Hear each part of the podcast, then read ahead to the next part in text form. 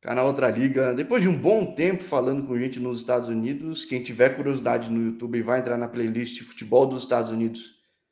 Vai ver que eu falei com dezenas e dezenas, logo, logo centenas de pessoas. E por um acaso do canal, virei um fã do Nona Futebol Clube, porque eu falei com o Fábio, o fundador, falei com gente que nem na época nem estava no time ainda, eu já tinha saído, mas quase que virou um roteiro para culminar no papo com esse cara que está aqui agora, Guilherme Henry, treinador do Nona. Seja bem-vindo, né? Primeiramente, Jorge, muito obrigado pelo convite. É uma honra. É, como eu avisei aqui antes da, da gente começar a gravação, eu vi que todo mundo já tinha sido convidado e não tinha chegado a minha vez. Então, eu me sinto lisonjeado aí e tenho certeza que vai ser um bate-papo bem, bem bacana. Sim, porque não foi perseguição, foi mera obra do acaso.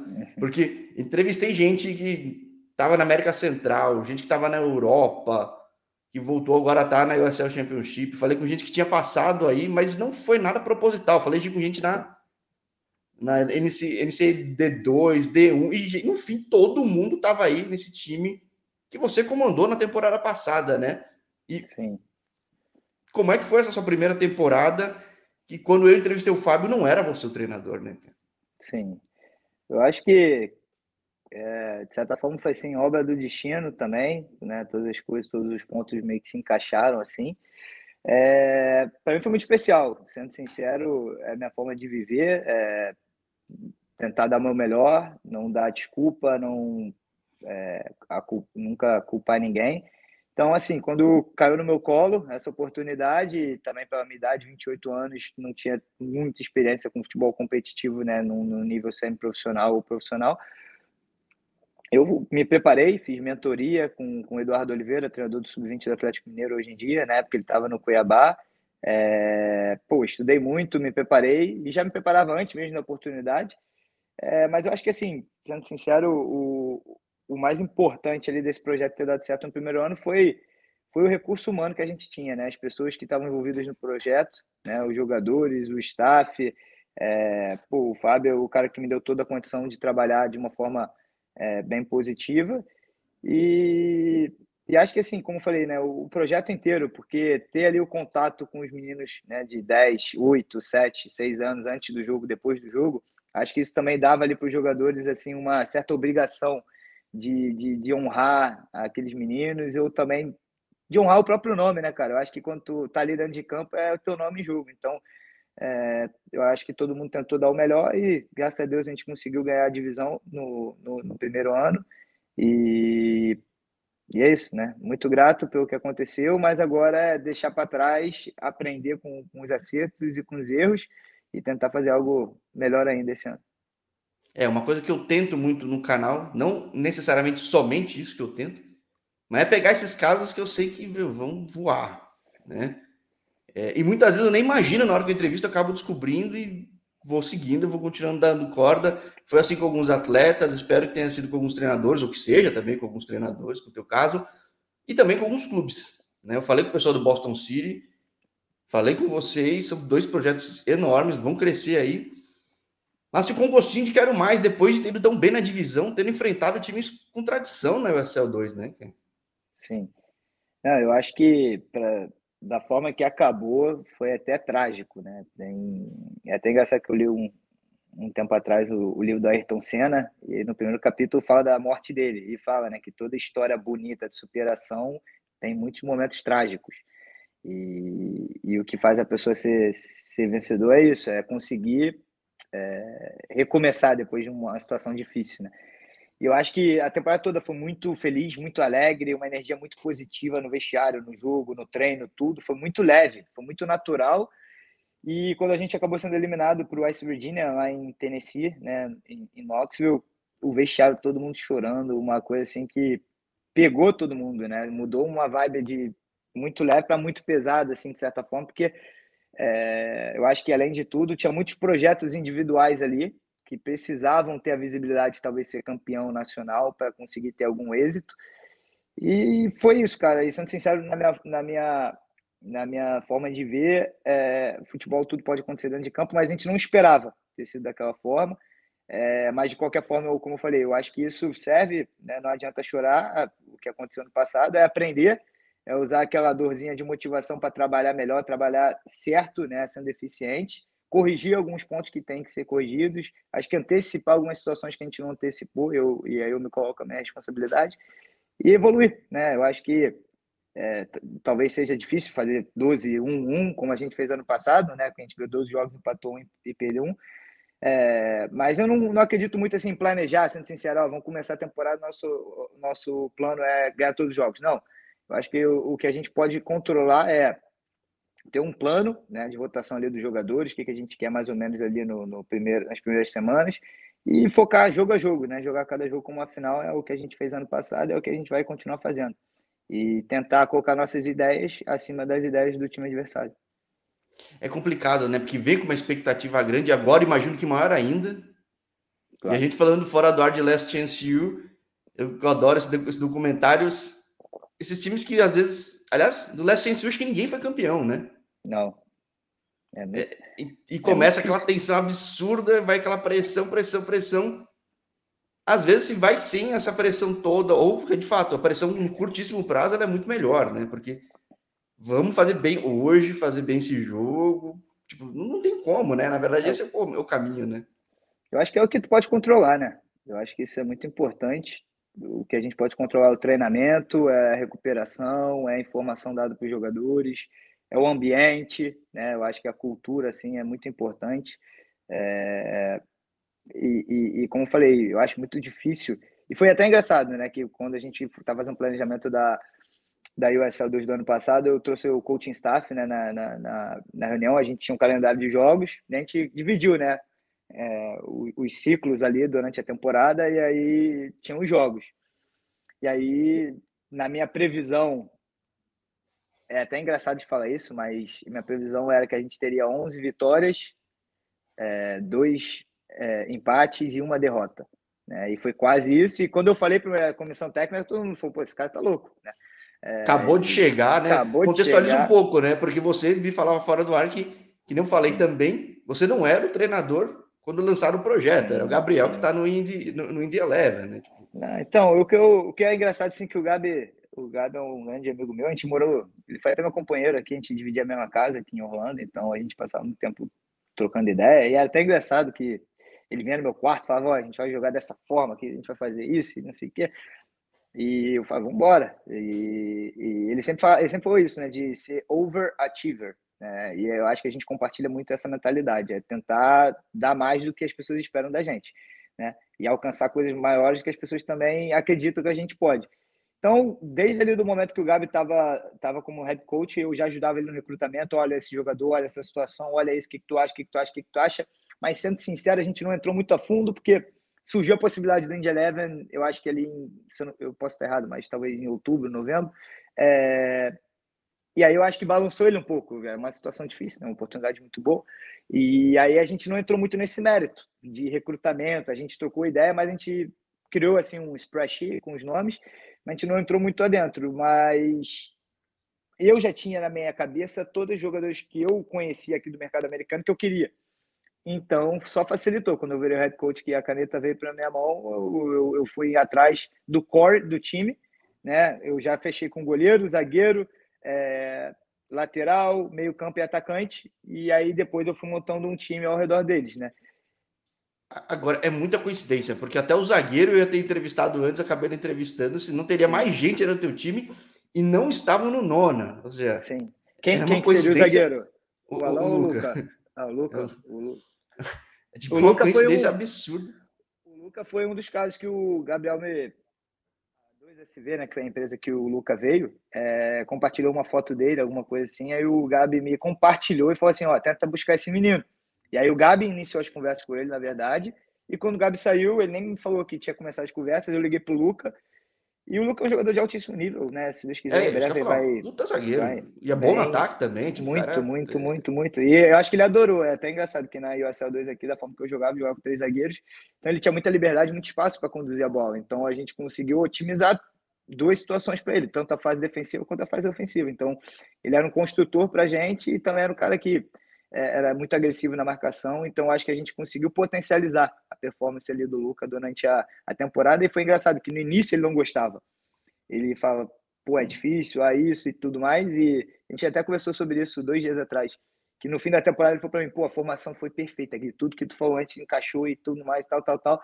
E, e se Deus quiser, ele em breve aí vai estar no futebol profissional. Sim, eu ia falar com ele na época do college, que ele estava indo tão bem, falei, nossa, vamos esperar esses playoffs aí, vamos não sei o que lá. Mas toda hora eu ia, tinha alguma coisa acontecendo e, e não era conveniente parar naquela hora para falar. Aí também foi aí, aí nunca saiu a hora certa, mas a hora certa virá, que nem está sendo agora Sim. contigo. Ele essa tá temporada é a hora certa, né? Oi? Sim. Ele está aqui já, o Luca. Então, se você quiser, ele está disponível aí. Opa.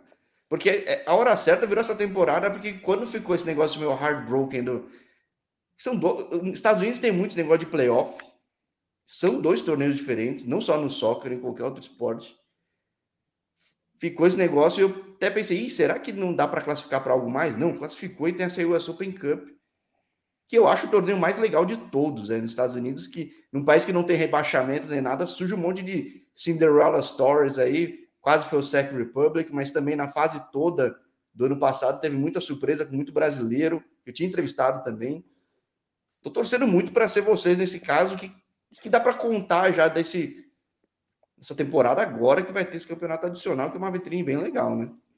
Então, é, acho que é como a gente estava conversando antes. Eu acho que é acreditar um pouquinho no processo e às vezes e o mercado, assim, a vida é muito volátil, né, cara? É, acontece muita coisa boa que a gente não espera em um momento e depois tem um momento assim, não de baixa, mas um momento mais normal assim, né, na, na situação. Então, eu acho que assim, para nona, primeiro ano, campeão da, da, da, conferência, melhor ranqueado na divisão, é, a gente foi pro a gente classifica entre a, a, gente foi a melhor a quarta melhor campanha de 255 times na na, na USL 2. Isso por pontos por jogo, né, que é a forma que eles dividem. Eu fui nomeado é, entre os cinco melhores treinadores da liga. É, então, acho que foi muita coisa boa, aconteceu muito rápido. Né? Eu joguei o SL2 num time que investia, que fazia muitas coisas e nunca teve nada disso, sabe? Então, eu acho que isso, evidentemente, é uma coisa positiva, mas ao mesmo tempo cria mais expectativa, né? E aí a gente tem que se preparar melhor, tem que estar melhor, tem que evoluir, tem que aprender, tem que manter a humildade, porque né, o que aconteceu no passado não quer dizer que vai acontecer de novo. Mas eu acho que, concordo com você 100%, eu acho que a US Open Cup é um torneio muito legal. Ano passado, quando o Sacramento veio jogar aqui contra o Orlando City, eles pediram o nosso campo para treinar. Infelizmente, estava ocupado com o torneio. É, senão eles teriam treinado aqui com a gente. Mas eu acho isso, né, cara? É o, é o torneio mais democrático aqui dos Estados Unidos. Eu acho que e a minha visão para a Open Cup, evidentemente, né, em termos de estrutura, em termos de preparação, a gente tem nossas dificuldades. Nós somos os underdogs, né, total. Mas eu acredito muito, né, cara? É, eu acredito muito naquela frase do Johan Cruyff, né? Ele nunca viu uma, uma bolsa de dinheiro fazer um gol. Né? Eu acho que quando tu tá preparado, quando tu tá com uma ideia, quando tem ali sangue nos olhos realmente, todo mundo junto, eu acho que é possível. Não estou falando que é fácil, não estou falando que vai acontecer, porque realmente são, é, o futebol acontece essas coisas.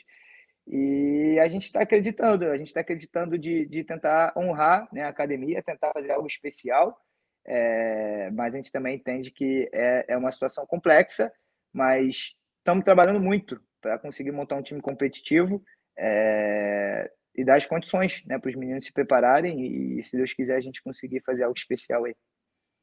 É legal até para, inclusive, se preparar para o provável playoff de USL 2, que o jogo muda muito, né? A dinâmica do jogo muda totalmente. O pessoal às vezes quer segurar o resultado, coisa que no jogo normal não é a ideia. Sim, eu. E sendo o underdog, né? Você entrar com underdog como, como uma zebra, é diferente no campeonato tradicional que você tá. É uma, uma dinâmica muito diferente, né? Não, mas eu, eu prefiro. Eu falei para falei para todos os meus jogadores ano passado. Eu falei: olha só, eu tenho um plano aqui. É, e o que é legal é o seguinte: todo mundo está em evidência lá e a gente não. A gente está aqui atrás da, da. A gente vê todo mundo, mas ninguém está olhando para a gente. Então, a gente sabe exatamente o que fazer para pegar cada um deles. Só acredita e, e, vamos junto nessa situação. E deu certo. Só que agora muda um pouco o contexto USL 2. Eu, eu acho assim, né, muitos times vinham para cima da gente, é, tentavam pressionar, tentavam fazer as coisas. Acho que, de certa forma, vai mudar um pouco a dinâmica. Mas eu prefiro ser o um underdog. Eu até, assim, sendo sincero, tinha uma podcast ali antes do jogo entre a gente e o West Virginia, e eles falavam muito que a gente era é, que a gente era o Golias e o West Virginia era o Davi, antes do jogo. E aí né, de certa forma, para a instituição isso é bom, né? Ah, o nono é o poderoso, o nono é tudo mais, mas para o treinador isso é horrível, porque a, a, a pressão de O upside é baixo, né? Exatamente. Se tu ganha, é obrigação. Se tu perde, é... Então, eu acho que eu adoro isso. Se a, se a, gente realmente é um underdog, a gente joga o primeiro jogo contra o Lyon, que é um time que estava na UPSL, já treina junto há mais de um ano, é, entrou na Nissa agora, está é, contratando, tá com, tem a condição de pagar salários, né, que é diferente da nossa situação, da nossa realidade. Então, eles são os favoritos ali no primeiro jogo, a, a pressão está toda, nele, toda neles, e, e, isso não quer dizer que a gente não vai se preparar para tentar surpreendê-los, né?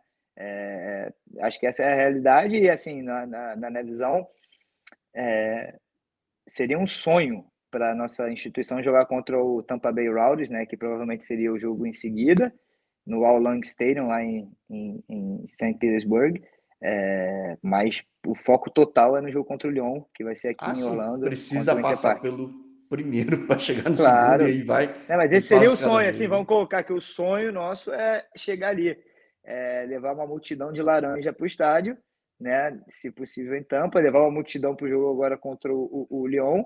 Mas eu acho que o, o, como a gente conversou antes, cada jogo é uma final. Na Open Cup é muito claro isso para todos os times. Né? E, e, tem muitas surpresas. Por exemplo, ontem, ano passado, o North Carolina Fusion foi até a terceira fase.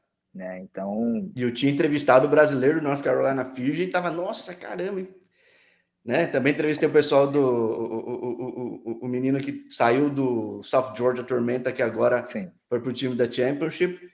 O Gabriel? E, pô, é, entrevistei ele na, na USL 2, na USL 1, agora eu espero entrevistá-lo na Championship. Sim. Canal da sorte, Não, hein? Canal da eu, sorte. Sim, canal da sorte. Vamos, vamos conversar mais, então. Vou botar meus jogadores para vir aqui conversar com você. E, e, e, o time dele também, por muito, muito pouco, aí numa pronta contra o Miami, né? Da MLS. Sim. sim. E, poxa, é, é dá, dá para ver que é possível, só que não pode fazer, tem que ser flawless, né? Tem que ser aquele sim, negócio. Tem que ser flawless. Sim. Não, eu, uma coisa que eu acredito colocar com situações. Para um time da USL 2, para um time da USL 1, pra, pra, até da Championship, jogar contra um time da MLS é oportunidade da vida. Todo mundo quer estar na maior vitrine. Todo mundo, isso é um fato. É, porém, para a vitrine, jogar um jogo de Copa que não está cheio o estádio, provavelmente, né? ainda mais nas fases iniciais. É, treinador às vezes dá oportunidade para alguns jogadores e tudo mais. Então, a tendência é que eles entrem um pouco mais relaxados. Então, como você Sim. falou de ser flawless, né? Tu tem uma estratégia ali de tentar segurar o jogo, ou, ou, ou, se você tiver a força física de pressionar, talvez não deixar jogar, que foi o que a Arábia Saudita fez um pouco a Argentina acabou dando certo. Pode dar certo, sabe? Então eu acho que é isso. Se eles entrarem muito relaxados e você conseguir ser eficiente, é possível, né, cara? O futebol tem essas histórias o tempo todo. É, a cada momento isso acontece, até na, na, na Inglaterra. Às vezes um time da quinta divisão bate um time da primeira da Premier League, né? Então é, é, possível, mas como eu falei, eu acho que tem, como tem que ser um plano muito perfeito, tem que ser algo muito eficiente para conseguir é, é, é, causar essa surpresa, assim. É a exceção, a exceção acontece. Eu digo mais até na Copa da França, que vira e mexe na final, tem time de segunda divisão, de terceira. É, mas não, na Coreia o campeão da Copa foi da segunda divisão, no Japão pô, também. É possível isso num nível que já está subindo e a gente falando de, de, documentários, não sei se você já viu esse, eu gosto muito, que chama The, Be The Better Bastards of Baseball. Não sei se você já não, assistiu nunca, esse na nunca, Netflix. Nunca é uma bem interessante de um time que era um time independente, eram raríssimos times lá nos anos 70 que não eram vinculados aos times da Major League Baseball. E monta como o cara em Portland montou um time totalmente independente. Sim. Mudando a forma de recrutamento, quebrando o sistema e provando que era possível. Acho que a US Open Cup é essa oportunidade, de repente não necessariamente com esse viés, mas mostrar que dá para dá, dá para dentro das regras do jogo, do sistema, Sim. mostrar para o sistema que dá para claro. fazer melhor sem necessariamente ter muita grana, né? Não, com certeza. Eu acho que o que eu acredito muito é, é, é, é nessa situação. O dinheiro conta na questão da estrutura, da preparação, do conforto, da logística, né? Eu acho que isso faz a diferença, né? Os, os times profissionais comparados a, por exemplo, os times semi-profissionais. Mas dentro de campo são os contra 11. Evidentemente também que, né, vamos, vamos colocar que a, a maioria dos treinadores que estão em times profissionais, nem todos, mas a grande maioria são caras ultra capacitados, com muita experiência, então também eles têm um plano de jogo, têm uma preparação que às vezes é muito superior a, mim ou a qualquer outro treinador sem profissional está início de carreira. Né? Por exemplo, o treinador do, do Sacramento, ano passado, ele trabalhou na USL 2 por muitos anos. Né? E agora ele chegou onde ele está. É, mas eu acho que eu, é a minha visão com os jogadores. Dentro de campo 11 contra 11, se a gente quiser mais, se a gente tiver organizadinho, se a gente tiver coragem, e eu acho que assim, a questão da concentração pesa muito, né? Realmente acreditar, realmente estar focado, realmente ter algo ali, é, o propósito de estar jogando aquele jogo, de entregar tudo que pode, né? Porque é o que eu acho, é uma visibilidade. Como você falou, se a gente conseguir quebrar esse viés, esse paradigma que um time da USL 2 não pode ganhar de um time da USL Championship, um time da MLS, a gente está fazendo história. E aqui na Flórida, por exemplo, né, eu posso estar errado, não estou afirmando, mas eu acho que toda vez que o The Village nos últimos anos jogou contra o Tampa Bay Rays, sempre saiu. Né? Então, caso a gente consiga vencer um jogo desse, que é muito difícil, sendo sincero, é, eu diria que é 99 para eles, 1% para a gente, é, é algo histórico, né? já é história. Então, é, é, eu acredito que é possível, mas eu, eu acho parte de, parte de acreditar é, vem na preparação. Vem na preparação, vem em questão de dormir, alimentação, entender a informação, treinar mil por cento, entender a informação, ver vídeo, corrigir erros, porque não adianta. Eu fui até essa na conversa com os meninos. Falei, olha só, aqui eu tô aqui para criar um projeto histórico. Tentar quebrar esse paradigma, como você colocou muito bem. Mas não é falando que a gente vai conseguir criar algo especial. É no trabalho. Tem que trabalhar muito duro. É muito difícil. E vai ter que fazer sacrifício, né? É até uma da, da, das coisas que a gente está preparando aqui uma reunião com os meninos é isso, é entender o que significa sacrifício. Né? É, porque às vezes tu tá cansado, às vezes tu não tá motivado. A gente entende que como não somos um clube profissional, às vezes a questão financeira pesa muito para o atleta, né? A questão pessoal do atleta pesa muito. Então a gente tenta ajudar de todas as formas possíveis, assim, dando a condição de, de viver, comer bem e tudo mais, mas tem muito menino que tem filho, filha, e, e isso pesa muito. E aí é o que eu falo para eles, eu falo, se vocês focarem só no problema, vocês nunca vão conseguir usar essa oportunidade como uma solução para a vida de vocês. E é o que eu acho isso, né? Eu, eu acho que a, a, a, grande principal premissa desse nosso projeto é o seguinte: são inúmeros indivíduos com seus próprios projetos individuais num, num, num exército coletivo para criar essa oportunidade. Porque eu falei para eles, falei, pô, se a gente faz história e faz alguma situação assim no contrato profissional, vem, vai, vai, vem todo mundo. Vem todo mundo comigo. Né? E se não acontecer e cinco dos meus meninos chegarem profissional, para mim também valeu a pena, sabe? Mas como a gente junto pode criar algo que valorize também a instituição nona aqui, né? Então, é, acho que isso são as premissas aí do nosso projeto. E eu já estou vendo que você está fazendo amistosos, tudo. Quando é que ocorre essa estreia de fato no US Open Cup? A US Open Cup, primeiro jogo é dia 22 de março. É, Nossa, tá longe, mas você já tá, tá... Então, é isso que, é, que eu te falei. Não adianta você chegar e falar que você vai fazer história, que você vai ser um underdog, que você vai tudo mais, se você não tiver um projeto. Então, assim, muito, eu, eu, como eu falei, eu sou um cara que eu tento fazer o meu melhor. Então, eu já estou perturbando a federação há muito tempo aí, o SL2, pô, quantos times vão classificar e tudo mais. E aí eles falaram para mim, ano passado, falaram, ó, eu não posso afirmar, mas seu time tem muitas chances de, de estar.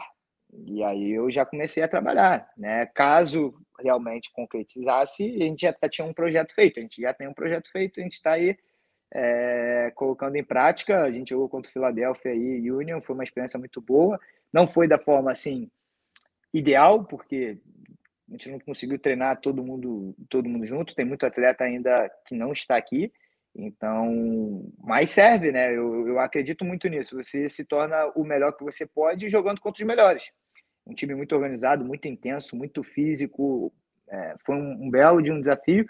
Muito, a gente pecou em algumas situações, mas faz parte. Eu acho que ali foi muito positivo, na minha visão, é, de ver coisas que a gente tem que corrigir. Já ter o vídeo para poder né, educar os meninos. O que, que acontece? Eu, eu acho que o grande diferencial, por exemplo, do Abel Ferreira no Palmeiras é a parte didática. Ele sabe passar a informação que ele quer para o atleta. Né? Então, eu acho que a questão de ter o um material contra um time intenso, um time organizado, um time efetivo como eles, nos ajuda a já criar o nosso DNA, a forma que a gente quer jogar, como a gente vai reagir a certas situações. Então, isso também faz parte do nosso projeto. E tem que ser intenso, tem que estar muito preparado, porque o jogo aí é assim. Mas se você for ver o copo meio cheio, é, é aproveitando esses pequenos detalhes, essas pequenas possíveis falhas que surge oportunidade nesse jogo. Porque não é um jogo tão criativo que nem no Brasil, tão lento, mas nessa intensidade na própria MLS surge muita oportunidade, né? Muito. Eu, assim, e até é engraçado, que é, por exemplo, a, na, uma das minhas análises nesse jogo contra o Philadelphia, é, tivemos 12 situações no terço final do campo, com espaço, com oportunidade, isso que a gente não aproveitou, né? Mas, como você falou, o jogo é muito intenso, é muita transição, né? E foi até engraçado que o Serginho, por exemplo, já jogou em nove países diferentes e foi que nunca teve um jogo tão intenso quanto aqui. É muita transição o tempo todo. Então, a parte física conta muito, né? Então, isso aí também pesa. Eles estão em pré-temporada, já vem de temporadas com o mesmo treinador por um período. É... E, por exemplo, a gente teve um jogador que chegou do aeroporto direto para o jogo. Então.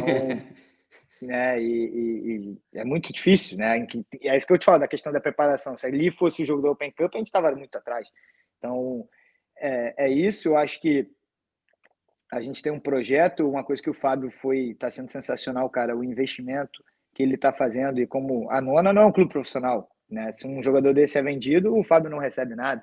Então, tipo assim, as condições que ele está propondo para essa situação da Open Cup e ele acredita que é possível. O Fábio é um cara é, sonhador, né? Eu acho que isso é importante, né, para todo mundo.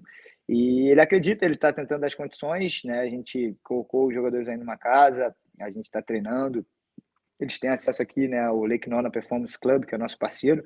E cara, eu nunca fui numa academia tão assim, não é uma academia, né? É um performance club, literalmente, sabe? E, e é até engraçado que os meninos ontem foram lá fazer a membership deles e eles olhavam assim falavam, pô, eu tô me sentindo Manchester City. E isso é legal, né? Porque, como eu falei, parte da preparação é dar a melhor estrutura possível. Se a gente tem uma estrutura boa, nosso preparador físico está chegando, a gente tem um projeto que não necessariamente vai dar certo, né? Porque eu acho que no futebol muitas vezes tu faz tudo certo e dá errado, e às vezes tu faz tudo errado e dá certo. Né? Não quer dizer que vai dar, mas tudo que a gente tem controle a gente está tentando fazer para que a gente consiga fazer algo especial aí nessa corrida. É, o Nona não surpreendeu, quer dizer, para alguns surpreendeu, para mim acho que não surpreendeu, mas depois de ter falado com o Fábio. Mas o processo todo da construção, desde que ele criou para treinar os filhos dele até chegar onde chegou, o processo sempre foi muito intenso, pensando grande. E uma coisa que eu não te perguntei, está falando há um bom tempo, falando de acreditar no processo, do processo, qual foi o processo de Guilherme Henry chegar aí? Porque qual é a tua história de Brasil e de States, por exemplo? Porque então, você assumiu como treinador há pouco mais de um ano aí. Então, Mas já estava aí. Conta brevemente um pouco do teu, teu, teu, teu, teu resume aqui no, é, então, caso, vamos. Long, long, story short, é, deu tudo errado para eu estar aqui na, na minha vida. É, rapidamente, né? O cara no Brasil tentei jogar futebol por muito tempo e aí começou a chegar a certa idade, minha família pressionando, é, pô, tem que trabalhar, tem que colocar uma direção na tua vida. Futebol, tu ainda não assinou profissional, já está com 18, 19 anos, tem que fazer isso, tem que fazer aquilo. E aí eu comecei a fazer direito. E aí fiz direito por um, por um ano. É... Adoro direito, é algo que eu, eu gostava muito, mas eu não conseguia. Eu não me sentia confortável ali fazendo o que eu estava fazendo na, na, na, naquele momento da minha vida. E até um dia assim, né? Não, não é nem. Não estou encorajando ninguém a fazer isso, mas um dia eu estava matando aula na praia com um amigo meu e, e, e ele foi chamado para fazer um tryout para uma universidade americana e tudo mais e tal. E ele falou: ah, não quero ir, não, quero ficar no Rio e tal, tal, tal. Eu falei: pô, eu quero. Cara, fui, não falava inglês, nada, e naquele né, processo de empresa, vim né, com a 2SV, aí os caras gostaram. E aí, durante a Copa do Mundo 2014, alguns treinadores vieram aqui e, e foram no Brasil. Um cara me pegou, gostou de mim, me deu uma bolsa. Eu não passei no TOEFL, eu não passei no SAT, nada. É, eles criaram uma entrevista com a diretora da escola, vim para os Estados Unidos. Chego nos Estados Unidos, numa faculdade no meio do nada, na Carolina do Norte, pequena. É, não falava nada de inglês, não tinha amigo, não, pô, nota não ia bem, é, aquela situação de querer desistir. Minha mãe falou: Tu nunca termina nada, agora tu vai ficar até o fim. Então foi, foi mais ou menos por aí. E aí estudei, estudei é, ciência política na faculdade, que eu tinha o sonho de trabalhar com relações internacionais, na verdade, nunca pensei em ser treinador. É, Agora tá podendo, com gente do mundo todo. é, não. Eu acho que, de certa forma, cara, é muito engraçado que isso, que os pontos sempre se conectam né, de trás para frente. Né? O, o, Steve Jobs falou isso e eu acho que isso é uma verdade absoluta. É... E aí eu me formei na faculdade, só que no primeiro ano, o meu time lá era um time muito forte na, na, nessa faculdade, no meio do nada. Eles foram até a semifinal do Nacional, da NAIA, era NAIA. É... Só que todo mundo transferiu. E eu não consegui jogar porque eu não tinha passado na SAT, no TOEFL, não tinha os documentos certos, eu tinha que ficar um ano na faculdade para no próximo ano, né, foi red shirt que eles falam aqui. E aí, beleza, e, e, e aí eu estava me formando na faculdade e eu falei, cara, minha, minha mãe vindo para minha formatura, minha mãe me impressionei, qual vai ser o trabalho, o que, que tu vai fazer, que eu não tinha a menor ideia, zero. Falei, caraca, ferrou. E eu lembrei que eu tinha um ano de faculdade, cara, mandei e-mail para a mãe de faculdade, aí eu mandei mensagem para Lincoln Memorial, é, que era treinado pelo treinador Hélio, lá da, da pô, ele é, ele é uma lenda aqui no, no, no futebol universitário ali, entre os brasileiros. É, e ele foi, me ofereceu bolsa lá, cara, fui visitar no dia seguinte, dirigi seis horas, conheci a faculdade, acertamos, fui fazer meu mestrado lá. E aí joguei um ano na faculdade. E, e eu, de novo, né, tava meio que acabando o mestrado, eu falei, cara, não sei o que eu vou fazer da minha vida. Né? Na dúvida cruel, surgiu uma possibilidade de eu ir para o Catar jogar profissional. Aí fui jogar USL 2 no Tri-Cities. Falei, pô, é perfeito que eu jogo né, maio e junho e depois eu vou pro, pro Qatar em forma, né? E aí eu fui, é, chegando no, no, no Tri-Cities, tive uma lesão no meu tornozelo, pô, rompi os ligamentos e aí uhum. atrasou tudo, ferrou tudo, assim. Era para chegar no, no Qatar em, acho que, não, acho que era 20 de junho, se eu não me engano. Cara, eu cheguei lá dia 18 de julho, e assim, nunca tinha corrido ainda. Eu tava com aquele tornozelo meia boca. E aí era para eu ir para um clube da segunda divisão lá. Fui, pô, vi o treino, eu tava com o um empresário, pô, os caras me botaram em West Bay, né? Porra, lá onde os prédios, aqueles arranha-céus, assim. Eu falei, caraca, agora eu venci na vida, tá tudo certo, agora eu tô grandão. E, e aí o, o, agente me buscou, me levou no clube, eu vi o nível do treino, falei, cara, pô, vai dar para jogar, vai dar para fazer uma coisa legal aqui só que já tinha ocupado, né, evidentemente, os internacionais, uhum. né? Eu perdi o, o timing e tudo mais, beleza.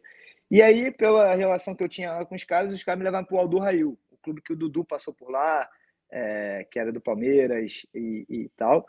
O treinador profissional era o Rui Faria, que era assistente técnico do José Mourinho, né, desde o Porto até o Manchester United, né? E ele é o treinador profissional e o treinador do treinador do Sub-23 era o Carlos, ele estava até agora no Wolves com o Bruno Lage, ele era assistente do, do, do, do, do Bruno Lage. E aí eu fui, fiquei no do Raio, cara, um período lá treinando, jogando amistoso, fazendo pré-temporada com eles. É, foi uma experiência muito legal, só que eu não estava conseguindo.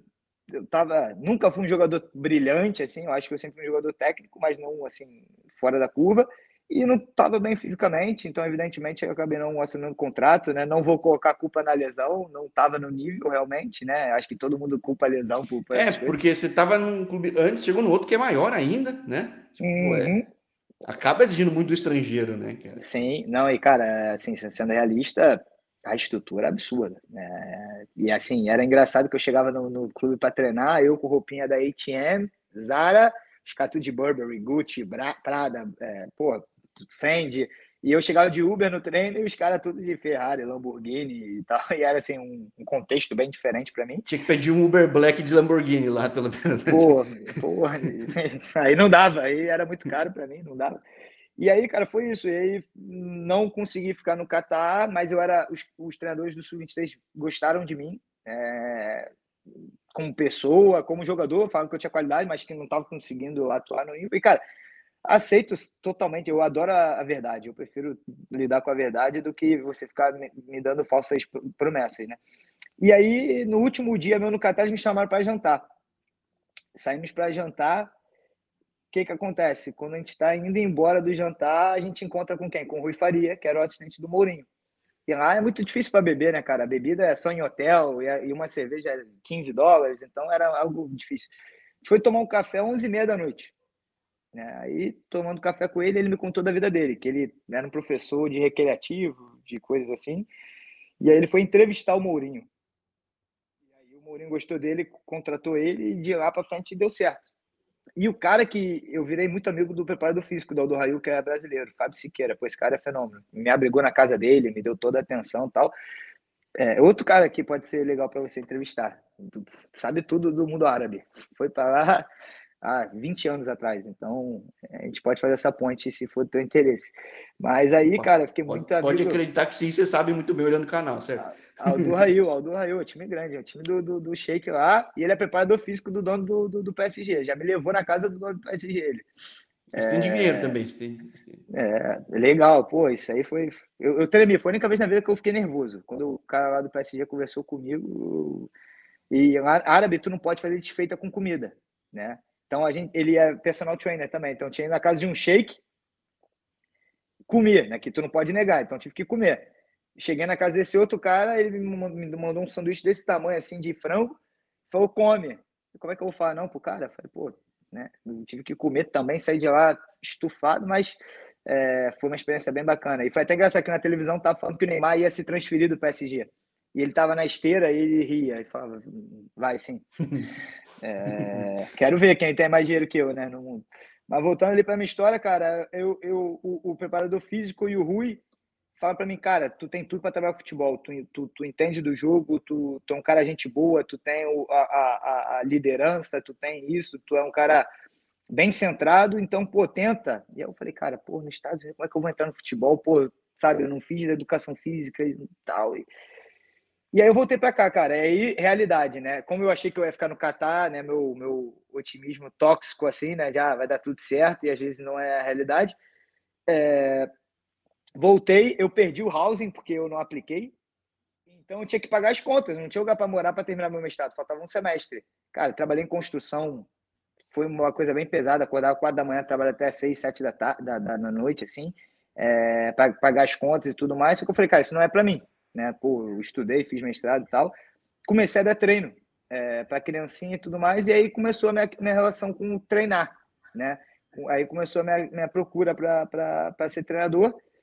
E terminei meu mestrado, eu já tinha um emprego certo em Miami, é, para trabalhar com uma empresa de logística que trabalha com Barcelona, Manchester City e tudo mais. E veio o Covid. Então, duas semanas antes de eu ir para Miami, os caras me ligam e falam: Ó, o trabalho, infelizmente, não está mais disponível, porque a gente está fechado, não tem como a gente operar e tudo mais e tal. Então, perdi esse emprego. E aí, um amigo meu aí que jogou no Minnesota, me arrumou um, um, um, um trabalho lá na, na, na, em Minnesota, mas veio o Covid também. Eu fechei num dia, três dias depois cancelado pelo Covid, né? Que o clube ia ter que fechar e tudo mais. E aí eu recebi uma oportunidade de ser treinador na faculdade que eu aqui na, na, na Carolina do Norte. E ali naquele contexto, assim, financeiramente não era a melhor das, das hipóteses, mas era com futebol, ser treinador de faculdade. E aí é que eu acho que o processo importa, né, cara? É passo a passo. É, fui, nosso time tinha sido último é, é, é, na, na, na, conferência. A gente teve exatamente o mesmo time. Foi muito engraçado que a questão do Covid, né? Eu não lembro se você lembra dessa situação, que não podia ter voo direto Brasil Estados Unidos. Então, tu tinha que ir para o México, ficar duas semanas no México para vir para os Estados Unidos. Nosso melhor jogador foi para o México. Pô, a gente trabalhou muito para conseguir passagem barata, conseguir fazer tudo da forma dele. Foi para o México, foi roubado no México, roubaram o dinheiro dele, roubaram o passaporte, roubaram. Pô, uma dor de cabeça. Então ali eu já comecei, né, que tu lê muito no livro, né, que ser treinador é, é muito além do futebol. E ali tu começa a ver que tu tem que ligar para o ser humano, ele precisava de dinheiro emprestado, precisava... Pô, foi uma situação complexa. Conseguimos ir bem na temporada, a gente liderou por um tempo, terminou em terceiro, foi para o playoff depois de seis anos. Só que a faculdade não honrou algumas promessas, eu acabei saindo momento difícil da minha, da minha vida, ponto de inflexão. Minha mãe falou: não sai, tu tá na faculdade, fica aí. Eu falei: senti, fui pela minha intuição, né? É, eu ia para uma academia de futsal em Charlotte, na Carolina do Norte também. É, e aí, meu assistente técnico é, chegou para mim e falou: Gui, pô, tu conhece um monte de gente na Flórida, na Flórida é cheio de brasileiro, o clima lembra o Brasil. Para que, que tu vai para Charlotte? Aí eu falei, pô, é verdade. Eu falei, pô, ele tem um ponto. Liguei, uma amiga minha, falei, pô, será que tu podia me abrigar aí por um tempo e tudo mais, tal, tal, tal. Laís Lawante, o nome dela. É, é... Cara, ela foi, abriu a porta da casa dela para mim, né? Então fui, vim para Orlando, cheguei lá, cara, ela decorou o quarto todo para mim, falou: "Tu não vai ficar aqui um tempo não, pode morar comigo, não tem problema". Que ela tinha três quartos, né? E aí comecei a morar com ela. No dia seguinte ela me arrumou uma uma situação de emprego aqui na nona, então trabalhei na nona, comecei no recreativo, pô, só com criancinha de 5, 6, 7 anos, porque não tinha ali, a gente estava no meio da temporada, então não tinha competitivo. É, comecei no recreativo e aí comecei a, a, ir bem, assim, né? Na verdade, assim, mostrar que eu era mais para um lado competitivo, de treinamento, de desenvolver. Então eu tive uma chance de trabalhar no segundo time nosso do Sub-13. E aí eu lembro disso até hoje, que eu dei um treino e veio o Nona Cup, que é um torneio aqui, é o nosso maior torneio aqui dentro do, da, da, da, da, academia. E a gente jogou contra o time do Rush, né? E aí tu lembra do Felipe Gabriel, aquele meio campo, jogou no Palmeiras, no Flamengo, Botafogo? Um. Lourinho, aposentou há pouco tempo, né? Aposentou há pouco tempo. Jogou é. no Vasco também. É, o filho dele jogava nesse time. E o primeiro jogo foi tipo 5 a 0 para eles. Eles destruíram a gente. Isso foi em novembro. Em janeiro, do, no dia do meu aniversário, no ano seguinte, a gente jogou de novo. E o jogo foi 0 a 0 até faltar assim, 3 minutos. Os caras fizeram um gol lá, assim, foi um pênalti, até o filho dele que bateu, fez o gol. E aí eles ganharam. Aí ele, cara, ele ligou para um, um, cara que trabalha aqui dentro da nós e falou: pô, esse treinador é bom pra caramba. E aí eu, a gente tinha um, assim, considerado o melhor time da academia, que é até o time do filho do Fábio, o Moa, que é o mais velho. É... E aí eu virei treinador desse time. E eles tinham ganhado tudo. Eles ganharam aqui o campeonato estadual, foram para a região, ganharam a região Aí foi no Nacional, a gente ficou em terceiro lugar no Nacional, né? Mas pô, um feito muito grande. Eu vim virar treinador desse time. É... Eu fui treinador dos dois filhos do Fábio, né? Para ser sincero, do, do, do, Luan, que é 2010, e do Moa. E aí eu, eu comecei, na verdade, com o Luan. Ganhava muito, mas o time tava ali se desenvolvendo, cara. E aí a gente jogou três torneios, a gente não ganhou nenhum. Dali para frente começou a ganhar tudo. Com o Moa a gente começou a ganhar tudo. É, e eu era assistente técnico do, do Gabi. Quando o Gabi saiu, o Fábio buscou alguns nomes com mais experiência e tudo mais, e também recebeu alguns nomes de, de, de treinadores mais jovens. Ele falou: pô, se for para dar pra, essa oportunidade para algum treinador jovem, eu prefiro dar para o Gui. E aí eu recebi a oportunidade, eu lembro até hoje que ele falou assim: pô, que eu ia jogar um futebol lá com os amigos, ele falou: pô, vou te dar carona. Ele passou aqui, e aí, trocando ideia normal, ele olha para mim assim no meio da highway. Tá pronto para ser o treinador da USL 2? Porra, ali aquele momento foi especial demais para mim. Né? Eu já meio que esperava. É, até o próprio Gabi e o Flávio foram duas pessoas que falaram: pô, eu acho eu daria pro Gui. Então eles viram que eu tinha a, a condição de, de, de, assumir essa responsabilidade. E aí eu virei treinador, cara. Então, para mim foi uma coisa assim que eu acho que é legal para as pessoas que, pô, o, o processo não foi fácil. Eu fui para Carolina do Norte, morei em dormitório, cara, que não tinha água quente, tinha barata às vezes assim é, pô, tudo sujo. Eu lembro que eu, eu conversar com Deus e falar, pô, papai do céu, pô, eu me esforço, eu faço bem para todo mundo, eu tento evoluir, eu tento. Pô, não é possível, sabe? Que isso aqui é o, é, é o que, eu, que eu mereço, sabe? E arrisquei, acreditei no processo que, cara, quando eu cheguei na nona, eu era treinador recreativo, pintava campo, carregava material, trabalhava pra caramba assim com coisas e fui me preparando, fui me capacitando, me capacitando, me capacitando, não tentando pisar em ninguém, né? Que eu acho que isso é muito importante. Eu acho que muitas vezes hoje em dia é tudo imediatismo. Então, sempre que eu trabalhei com o Gabi, eu queria ajudar ele, auxiliar ele, entender que ele era o cara ali. E hoje em dia, para mim, cara, é, é, é, especial poder liderar o projeto, poder tratar as pessoas da forma assim que eu acho que é certo, poder tentar ajudar as pessoas a crescerem, se preparar. É... E, e, foi muito especial para mim, porque eu acho que se eu não tivesse acreditado no processo, se eu não tivesse desistido de certas coisas, é, eu não estaria onde eu estou hoje, sabe? Eu acho que assim, aqui não vai ser meu finishing point. Eu acho que tem muito mais para começar. Eu tenho 29 anos, né? Então eu não tenho pressa para chegar em algum outro patamar. Eu acho que o que eu tenho pressa é de adquirir conhecimento, de adquirir mais habilidade e de valorizar tanto os jogadores que acreditam em mim, cara, que hoje em dia, graças a Deus, eu acho que a gente está fazendo um trabalho bom. É muita mensagem, é muita ligação, é muito e-mail de jogador querendo vir para cá. É, valorizar o clube, honrar o Fábio pela oportunidade que ele me deu e depois, né, a gente vê quais são os próximos passos na carreira, mas eu acho que nesse momento meu foco total é aqui, é, é, é fazer esse projeto especial e tentar ajudar as pessoas. Mas para mim é muito especial ver, olhar para trás e ver tudo que eu percorri, algumas dúvidas, alguns medos, algumas vulnerabilidades ali que acho que muitas vezes na rede social as pessoas acham que é tudo muito fácil, muito perfeito, mas eu acho que às vezes as dificuldades nos tornam as pessoas que temos que ser no momento certo. Eu acho que isso é fundamental. Você nem sabe que está sendo preparado, mas. Está sendo preparado. É, na, na hora, se tiver cabeça, sabe usar esse conhecimento, né?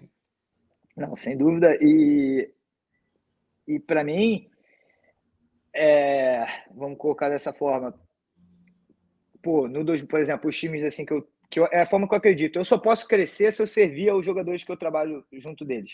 Então, por exemplo, teve o nosso goleiro do, do Sub-14, saiu do Nona, foi para o Kansas City, né?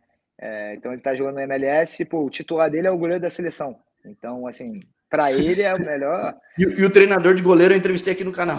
Paulo Pita. É, então, é, foi, foi essa ponte aí para ir para lá.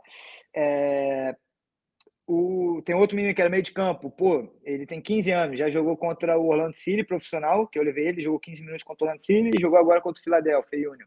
É, outro menino que jogou comigo, ele, ele 15 anos foi para o jogo contra o The Village. Né? Não, não entrou em campo, mas estava ali naquela experiência, vivenciou tudo, que eu acho que isso que vai aí, é o é, é o estresse, é o quanto que você tem que evoluir, assim, é certos os obstáculos da vida te formam o que você tem que ser, né? Então eu sou muito assim, cara, de honrar as pessoas que me ajudam a chegar onde eu tô, ou que me ensinaram algo muito valioso, né? Eu acho que isso é, é, é o caminho do sucesso. Né? Eu acho que muita gente pode até falar isso, mas no fim não faz. Eu acho que se tem algo que é uma marca minha é isso, né? De ser muito transparente e sempre tentar ajudar as pessoas que me ajudaram, sabe?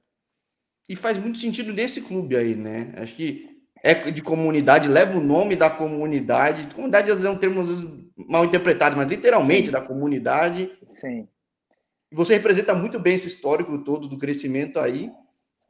É, faz sentido, faz todo sentido isso levar é. institucionalmente, pessoalmente Claro. E uma coisa que é muito importante, assim, se você for pensar, Lake Nona tem 30 anos, né? Então, é, como eu falei, na, na, assim que eu virei treinador, comecei a estudar sobre, um pouco sobre Lake Nona. Uma coisa que é uma marca, assim, se você escrever Lake Nona agora, tu entrar no site Lake Nona, a primeira palavra que tu vai ver é growth, né? Que é crescimento. É, aqui é tudo cresce muito rápido, né? Tudo cresce muito rápido. Por exemplo, a Disney, aqui Lake Nona é um dos bairros mais novos de, de, de Orlando. A Disney está tra transferindo todos os escritórios da Califórnia para cá. Né? Aqui tem o maior centro de tênis do mundo. Né? É, a, a, Universidade da KPMG, que é uma das maiores consultorias do mundo, é aqui. Né? Então, tem tudo é ligado a crescimento rápido. Então, de certa forma, para mim, eu acredito que eu fui parte desse processo também, né? Que eu cheguei no Nora como treinador do Recreativo em 2020 e 2023, né? Eu já sou treinador da USL 2, já com título, é, na US Open Cup. Então, acredito que aqui tem alguma coisa, talvez seja água, que tudo que, que toca aqui cresce. Então, o Lucas também, o Lucas Turci, veio para cá do, da Alemanha, ficou aqui um período, está já na Championship. É, o Flávio está na Championship, o Gabriel está na Championship. Então, é, eu acho que, evidentemente, né, a gente fala assim, parece que tudo é tudo perfeito, é tudo muito. Não é, tem erros, tem, né, é, tem coisas que a gente não faz da, da, da melhor forma, que a gente tenta aprender, mas eu acho que tem algo sim especial aqui que, que, que faz o clube ter sucesso. Bom, vou pegar meu visto que está saindo, vou dar um mergulho nesse lago. Dá um mergulho. Cuidado com o jacaré, né? A ligueira aqui. Pô, na é Flórida, não é verdade. Tem só um detalhe, então não é, é para todo mundo. Não é para todo mundo. Tem que ser rápido esse, esse banho aí. Mas, pô, vai ser legal acompanhar essa temporada 23 com você mais um passo e, e já faz sentido pela campanha do ano passado muita gente querer jogar. Mas conhecendo o histórico, conhecendo com todo mundo que eu falei, que talvez quem, quem deseja jogar e nem sabe, acho que justifica ainda mais o potencial desse clube, né? Então, claro. É, eu vai ser bem tem... legal acompanhar vocês aí. O... E pode ter certeza que vou falar com mais gente e volto a falar, porque eu falei com o Lucas, por exemplo, na Alemanha, e voltei a falar agora em Memphis, né? Então. Sim. É, é legal tu acompanhar as diferentes etapas né, do, do, do, do, da jornada de cada pessoa, né? Então, tu for com o Lucas lá na Alemanha, agora ele está aqui nos Estados Unidos, daqui a dois anos talvez esteja em outro lugar.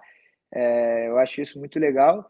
Mas é, falando da, da questão de muita gente querer vir aqui para a Nona, acho que é um processo diferente. Ano passado, por exemplo, era difícil convencer os jogadores, porque ninguém sabia. Tem para o clube que não tem histórico aqui de, de Exatamente. montar um time, tem mais um que no lugar tem um monte de time bom. Nossa, exatamente. Cara, e, e, até hoje em dia, tem um monte de time assim que vem, e, e é isso que para mim é engraçado, é, que muito clube vem prometer, não, tu vem para cá, tu vai profissional, vem para cá que tu vai isso, vem para cá que. E aí, pô, vê o histórico, beleza. Assim, porque eu acredito muito em número, cara. Não necessariamente estatística conta pra caramba, mas, pô, quantos casos o jogador foi para aí e foi profissional, né? Se tu pegar aqui na nona, por exemplo, o William tá na, na Colômbia, né, no Real Cartagena. É, tá o Nick tá jogando na Alemanha. É, o, o Sérgio saiu daqui e voltou para a Índia, né? É, tem outras situações que estão prestes a, que acontecerem. Então, assim, no primeiro ano teve, né? Um, a gente conseguiu ajudar não só nos Estados Unidos como em outros lugares. É, mas de, de, esse ano é um pouco diferente. Esse ano eu acho que é muito mais é, filtrar, porque tem muita gente, tem muita gente boa sendo oferecida.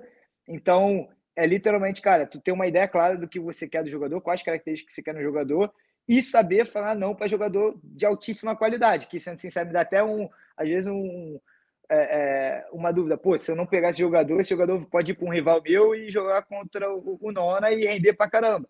É, mas é o futebol, né, cara? Eu acho que o futebol de alto nível é assim, né?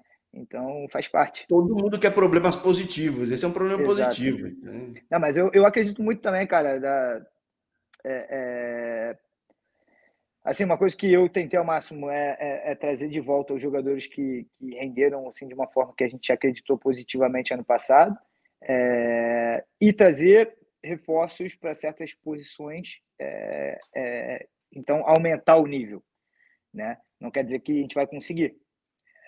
eu acho que isso aí vai, vai ser parte do processo, mas o que eu acredito muito é, é tu ter uma ideia clara e tu tá ok com isso. É tu saber, pô, eu preciso de jogador e, e ponto. Assim, de certa forma, não comparando, pelo amor de Deus, né? Mas, por exemplo, o Palmeiras. Se tu pegar o elenco do Palmeiras, é muito inferior ao do Flamengo.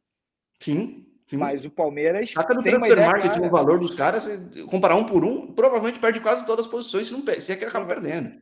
Exatamente. E assim, não é só nem o time titular. Se tu pegar elenco, e assim, eu vejo ah, o, o, o, Flamengo já quer contratar mais jogador, mas nem sempre é o fato de você ter 30 craques dentro do elenco. É você ter jogador que performa a função dele. Eu acho que isso é, um, é o grande desafio de hoje em dia, né? De, de você achar jogador que está é, é, ok de performar a função dele. Eu acho que todo mundo quer muito ser protagonista hoje em dia, de, de todas as formas, sabe? É... Então isso é complexo. E assim, eu acho que, que uma coisa que a gente faz muito bem aqui na nona não é nem só avaliar a questão do, do, do, do atleta, o potencial do atleta dentro de campo, é a pessoa fora de campo também. Porque, pô, é, os jogadores moram dentro da casa, a maioria deles mora dentro da casa sozinhos, né? Então a gente tem uma casa agora que tem 15 jogadores. É, pô, se tem uma laranja podre ali, meu irmão, quebra Estraga o ambiente tudo. total, ambiente total. Então, assim, uma coisa que é muito positiva, e é o que é, é a nossa forma de trabalhar aqui, é que, cara, todo mundo é parte do projeto. Então, se você não está fazendo tua parte, tu sai. Não tem espaço para isso. Se você se colocar acima do projeto, né? É, então, acho que isso é muito positivo e é, e é a minha visão. Eu talvez perca um, dois jogadores que sejam de altíssima qualidade, ou talvez eu não dê oportunidade para alguns caras que tinham um nível para estar tá aqui, é, mas não é procurar só o talento, é procurar o talento certo para o que, que a gente quer fazer aqui. E aí, falando de mais um documentário para fechar, o Chicago Bulls tinha um Luke Longley lá, e muita gente nem olhou, mas fazia o time funcionar. E não era o pivô mais técnico, mais alto, mais forte nem nada, mas. E fez. Acho que é isso, né, cara? Acho que. Eu acho que o futebol é uma, é uma, é, é uma ciência muito complexa, mas eu acho também que a função do treinador é simplificar essa complexidade, né? Eu acho que às vezes a gente acaba complicando demais, sabe? É, e como acho que assim, né, aquele qual o nome daquele filme agora? Eu esqueci, é, que era do time de beisebol, que, que ele faz recrutamento através das estatísticas. O que eu mais gosto, é Moneyball, cara. Moneyball, isso. Eu, tava, eu achava que era Moneyball, mas eu tava, fiquei com dúvida. Cara, nem sempre aquilo também vai dar certo. Hum. Né? E, e, tem até uma coisa que o, o, o Jorge Jesus fala, que, pô, eu, tô, eu, eu, eu concordo com ele mil por cento, é, que hoje tem todos os softwares, hoje tem toda a tecnologia para tu ver número estatística, tudo, tudo, tudo, tudo, todos os clubes têm isso. Mas o olho é é intangível, né? É, você não pode mensurar a capacidade de alguém enxergar algo ali, né? E tem até um filme legal que é o Underdog. Tu já viu? esse filme? Pô, Amazon Prime. Pô, ver filme Underdog. É de um quarterback que jogou numa faculdade, se não me engano, jogou divisão 3, nunca jogou profissional. Ele foi ele, ele foi escolhido pelo Rams e, e ele ganhou três Super Bowls. Ele... Ah, não, eu não sabia que era esse o nome. Eu vi, eu vi. Aqui no Brasil está no HBO Max, é do Kurt Warner, né? Acho que sim, isso. Sim, é uma puta história, puta história. Puta história. E foi pelo olho, não foi pela estatística. Foi pelo uhum. coração, foi pelo que, que aquilo significava pro, pro, pro, pro, pro jogador. E é isso que eu busco muito. acreditou no processo, hein, meu? Puta, esse... no processo. É muito, muito. Esse aí acreditou muito, trabalhou em mercado e tudo mais. E, cara, uma coisa que eu falo hoje em dia para os jogadores aqui do, dos Estados Unidos que eu venho percebendo cada vez mais, assim, eu acho que o Luca é um cara fenômeno nisso, cara. Eu, eu, eu, eu sou fã do Luca nessa situação. Porque, um, ele é cabeça aberta, ele ouve crítica, ele, ele evolui, e ele, tu não dá uma crítica para ele, ele fecha a cara para você e. Não, ele escuta, avalia, e se ele né, acha que, que tem coerência, ele, ele, ele utiliza aquela crítica para se tornar uma pessoa, um atleta melhor. Mas, cara, uma coisa que foi muito muito positiva com, com, com, com o Luca é ele entender as situações. Por exemplo, cara, tem jogador da USL 2 que acho que tem que ser tratado como jogador da MLS, né? E assim, cara, tu tá sendo do college. O college profissional, tu acredita ou não, tem uma ponte muito grande. É um nível totalmente diferente. A intensidade do jogo, a preparação, a, a consistência tem que ser aqui, né? Então tem muito jogador que não tem isso e quer ser tratado como um jogador absurdo. Então, assim, às vezes tu vai recrutar o, o, o, o jogador quer casa, comida, trabalho, dinheiro, quer. E assim, não faz no, naquele momento da vida dele, não faz sentido. Então, às vezes, é muito melhor tu, tu viver o processo, cada etapa, sabendo as suas limitações, sabendo as limitações de onde você está, dar o seu melhor, tá pronto para o próximo nível antes de receber a oportunidade. E eu acho que isso aí muita gente peca, é, de querer oportunidade antes de estar pronto, sabe? Então, eu acho que muito college player vive a bolha do college e não entende que o futebol profissional é totalmente diferente do, do, do, do college. É que o college já virou um negócio tão grandioso que realmente ele distorce, mas os mercados eles têm uma dinâmica diferente mesmo. Totalmente. E uma oferta e demanda muito diferente do que imagina no college. Então, realmente tem é, esse impacto. Né? É impossível absorver todo jogador do draft. Eu te pergunto, assim, eu não, eu não sei exatamente quantos, mas, cara, talvez 5, 10 jogadores assinaram contrato depois do draft desse ano? E aí é o garantido, né? O resto realmente não é. passa. E, e muitas passa. vezes o cara é estrangeiro, eles querem um cara que já tem nome, ou um rótulo X, então é difícil. E, e aí eu, é outra, assim, uma pergunta que eu não tenho também, que eu depois até vou fazer essa pesquisa. Eu não sei um jogador brasileiro que foi no draft e assinou. E ficou no clube. Assim, o André Chiniachique, o único. É, foi o único, que tá agora no Charlotte. Único, é que está aqui no canal também. Sim, então, é, já entrevistou todo mundo. Aqui é, não falta conteúdo. Mas então, é muito difícil. Então, é, é essa a realidade. Eu acho que, por exemplo, é até engraçado, né? Para Open Cup, eu mandei mensagem para muitos jogadores em novembro. Pô, 90% foi para mim. Pô, eu quero profissional, não dá, não dá, não dá, não quero, não quero, não quero. Agora já veio todo mundo mandar mensagem. Opa, ainda tem um espacinho? Ainda dá. É, não, e eu tenho que entender também, os caras, os caras não estão errados, pô, tem que ir profissional, eu entendo isso. É como eu falo, tu entender tua limitação, pô, o cara tem que ir profissional mesmo, cara, dar o passo à frente na vida dele.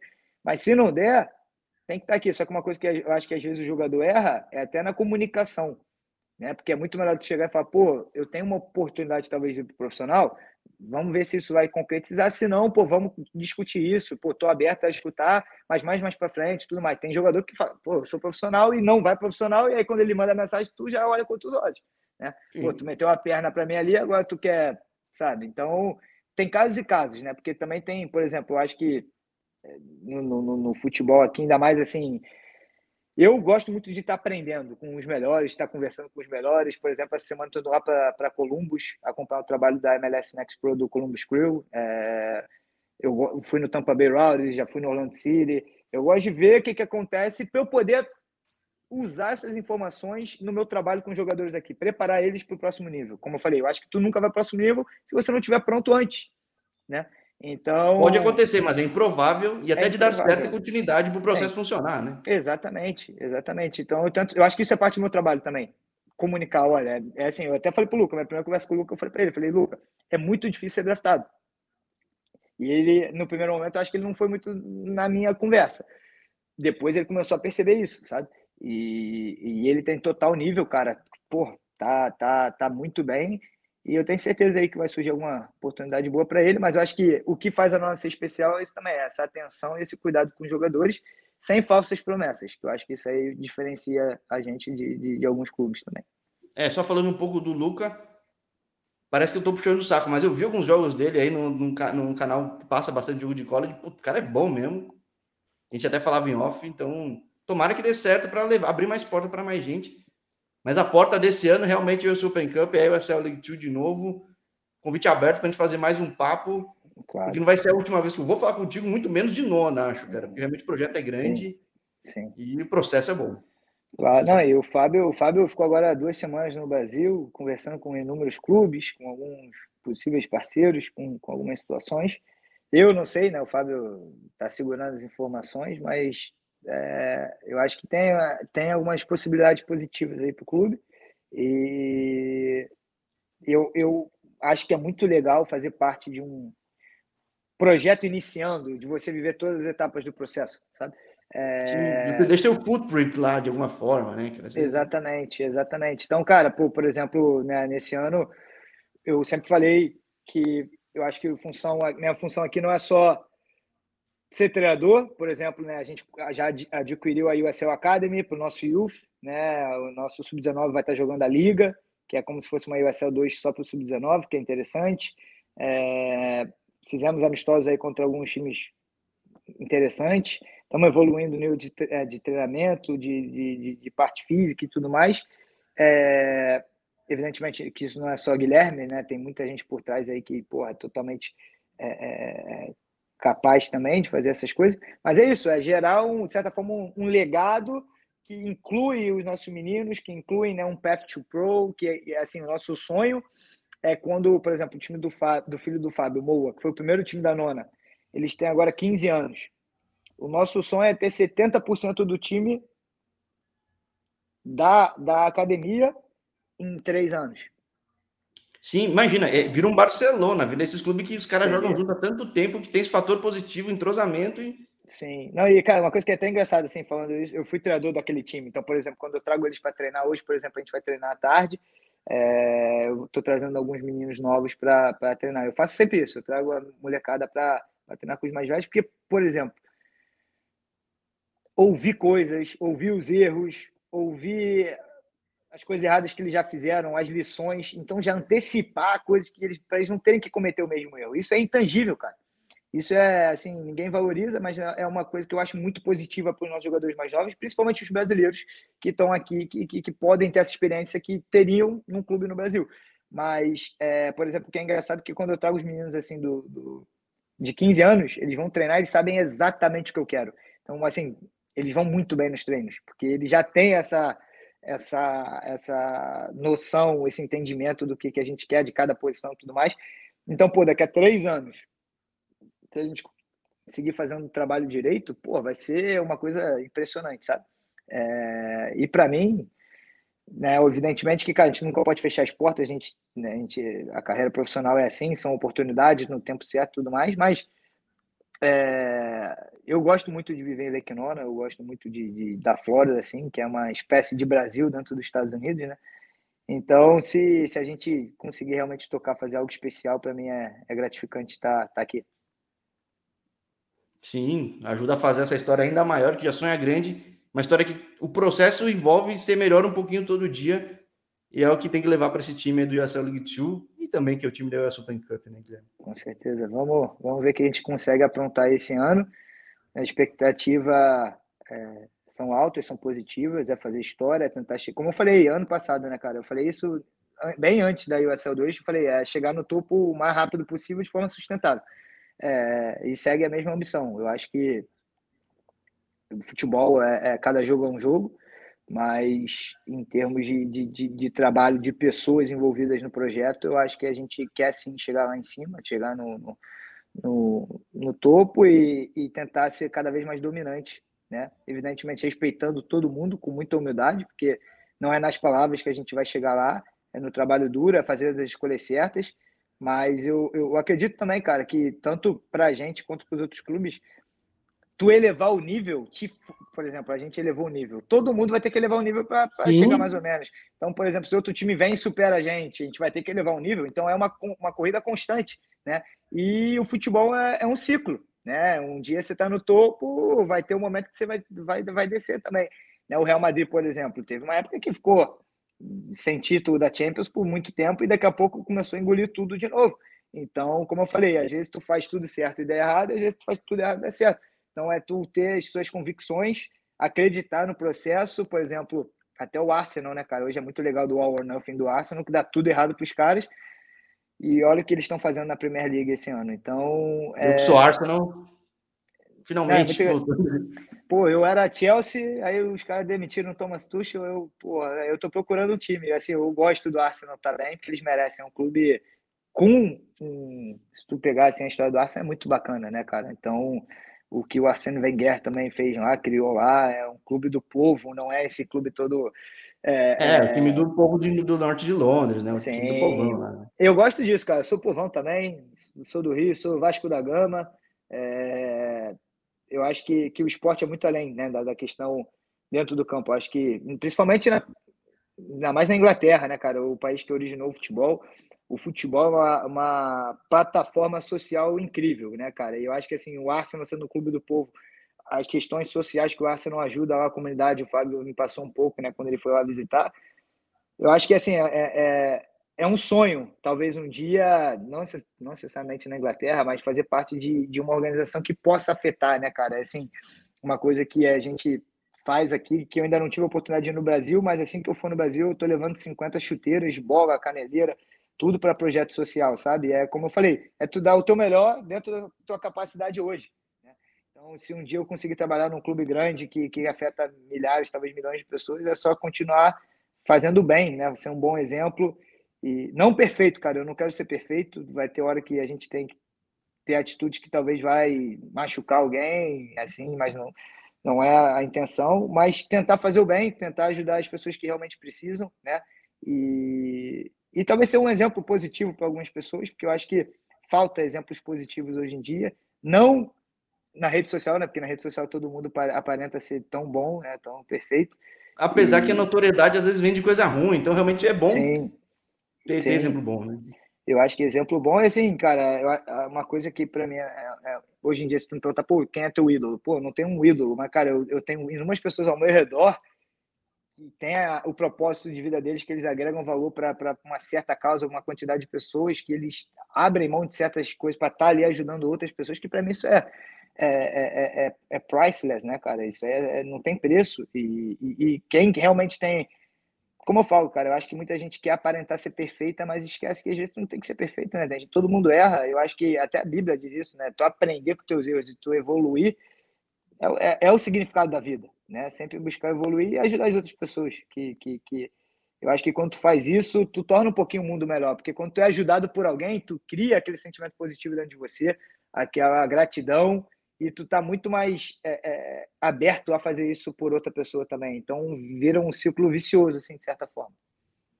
E afetando, liderando pelo exemplo assim, afeta outros também, o negócio vai se multiplicando. Exatamente. E é o que a gente faz né? aqui dentro da nona, aqui no, aqui no clube, é todo mundo ajudando um ao outro. Ontem eu peguei um jogador de lá, porque eles estão numa casa que é um pouco distante, e aí foi todo mundo pegar bicicleta lá para todo mundo ter bicicleta para poder se locomover, poder fazer as coisas, porque hoje em dia, ano passado ficaram longe, mas agora estão dentro de Lake Nona, então facilita totalmente aí a, a vida deles. E é um cuidando do outro, é um, um dia um cozinha, o outro lava, o outro tal, então esse senso assim de interação até social assim fora do campo, eu acho que isso afeta muito dentro de campo, porque tu tem aquela aquele sentimento, pô, eu sempre faço algo e o cara tá me ajudando também. Então, é uma então, cumplicidade natural, né? Vai natural, né? natural. Então, e com margem de erro, né, cara? Porque, como eu falei, todo mundo comete erros e tu não pode. Quem somos nós também para apontar dedo? Porque eu acho que o erro é a oportunidade de, de aprendizado, de crescimento. Pô, acabou sendo um, um debate de documentários, coisa que eu adoro. Contou uma história de vida que é muito a cara do que eu gosto de mostrar no canal, que é muito não que eu não falaria, se o Neymar falar, vem aqui, quer falar, falo no canal, mas digo, é mostrar um pouco a realidade além. E fala muito desse mercado, desse projeto que é muito legal. Pô, uma combinação muito boa de uma conversa. Surgiu assim que você até falou, pô, faltava essa peça assim, faltava a peça que era Guilherme Henry na conversa. Uhum. Não falta mais, mas canal aberto para mais um papo. Quem sabe muito feliz mais para frente nesse ano, hein, Guilherme? Tomara. Não, ontem, ontem a gente estava tomando café aqui, os jogadores falam, Gui, o que, que acontece se a gente consegue ganhar a Copa? Eu falei, cara, é, vamos, vamos você realista, é, é bem difícil, mas, pô, se ganha a Copa são 300 mil dólares. A gente faz alguma coisa especial com certeza, né? Um bom barbecue aí. Um bom... Não, algo melhor, pô. Tem que, tem que, tem que honrar isso aí. Sim. Maravilha, Guilherme. Pô, aproveita aí, vai ter treino daqui a pouco. Tem que treinar para chegar lá, não tem como. Mas tem que gostar do processo, acho que além de tudo que. E acho que o time que você está montando já gosta. Por isso você falou, manter alguns aí que foram importantes, trazer peças que possam agregar de fato chega. A coisa chega.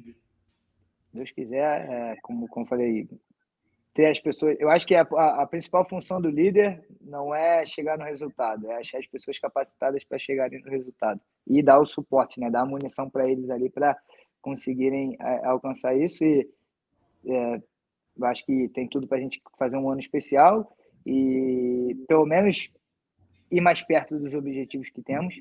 E só te agradecer, Jorge, pelo convite, pelo bate-papo. Acho que para mim foi muito natural, muito positivo, porque eu acho que a gente tem mais ou menos a mesma, algumas ideias parecidas. E obrigado pela tua torcida. E se Deus quiser, a gente vai construir algo especial aí. A gente bate um papo contra os bastidores e, e, e, e gera conteúdo positivo aí para as pessoas que têm sonho talvez de estar aqui um dia, trabalhar com o futebol como treinador, como atleta, né, como preparador físico, qualquer que seja.